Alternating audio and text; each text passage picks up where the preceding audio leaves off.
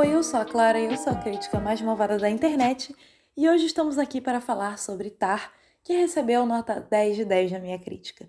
O filme foi dirigido e roteirizado pelo Todd Field e acompanha o maestro Lydia Tar, um dos nomes mais celebrados no mundo da música clássica e primeira mulher a reger a Filarmônica de Berlim. Durante a preparação para a gravação de um espetáculo ao vivo, a vida aparentemente perfeita da Lídia começa a desmoronar. O que verdadeiramente significa representatividade no cinema ou na ficção como um todo? Apenas colocar personagens de grupos minorizados em destaque ou triunfando não é o bastante. É preciso enxergá-los como seres humanos. Representar de fato perpassa pelo entendimento de que essas pessoas erram.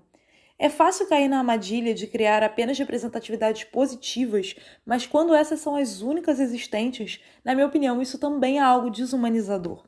E nesse sentido, Tar não foge de tomar a melhor e mais difícil escolha narrativa: criar uma protagonista questionável que nunca busca redenção.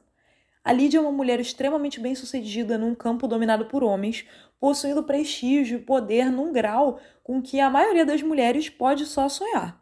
E com tudo isso em mãos, ela faz como tantos homens já fizeram e usufrui do seu poder de forma egoísta e danosa para os demais porque não se deve esperar das mulheres apenas bondade. O longa-metragem utiliza a linguagem e a estrutura comum das cinebiografias e faz isso tão bem a ponto de ter convencido parte dos espectadores de que a Lídia é uma pessoa real. Mas se a aparência de cinebiografia está presente, também cabe destacar a forma como o diretor subverte o gênero. Essa não é uma narrativa sobre como uma artista brilhante supera seus piores defeitos rumo à glória, mas sobre como ela sucumbe a esses defeitos.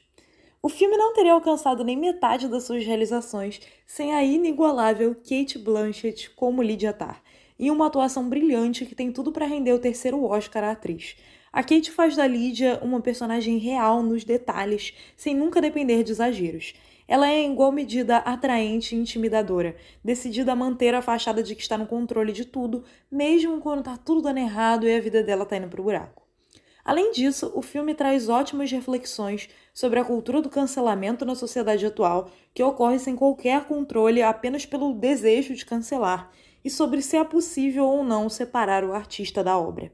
Então, finalizando, Tar é um excelente estudo de personagem, apoiado em uma das melhores atuações da carreira de Kate Blanchett, competente a ponto de nos convencer que a Lídia é real além de ser um importante passo para a representatividade feminina na ficção, a não ter medo de assumir o caráter duvidoso da protagonista.